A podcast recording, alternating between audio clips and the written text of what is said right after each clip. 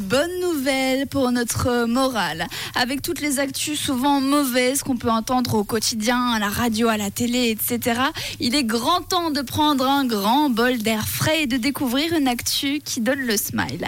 Direction les États-Unis, où il y a quelques jours, une association à but non lucratif qui vient en aide aux parents avec des enfants à besoins spéciaux a reçu une drôle de donation, une réception de mariage avec un dîner et Oui, oui, vous avez bien entendu, une réception de mariage. Alors ce don farfelu a en réalité une très bonne explication.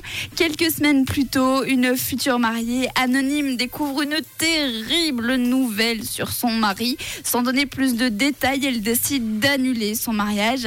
Et malheureusement, bah, c'était un petit peu trop tard pour se faire rembourser.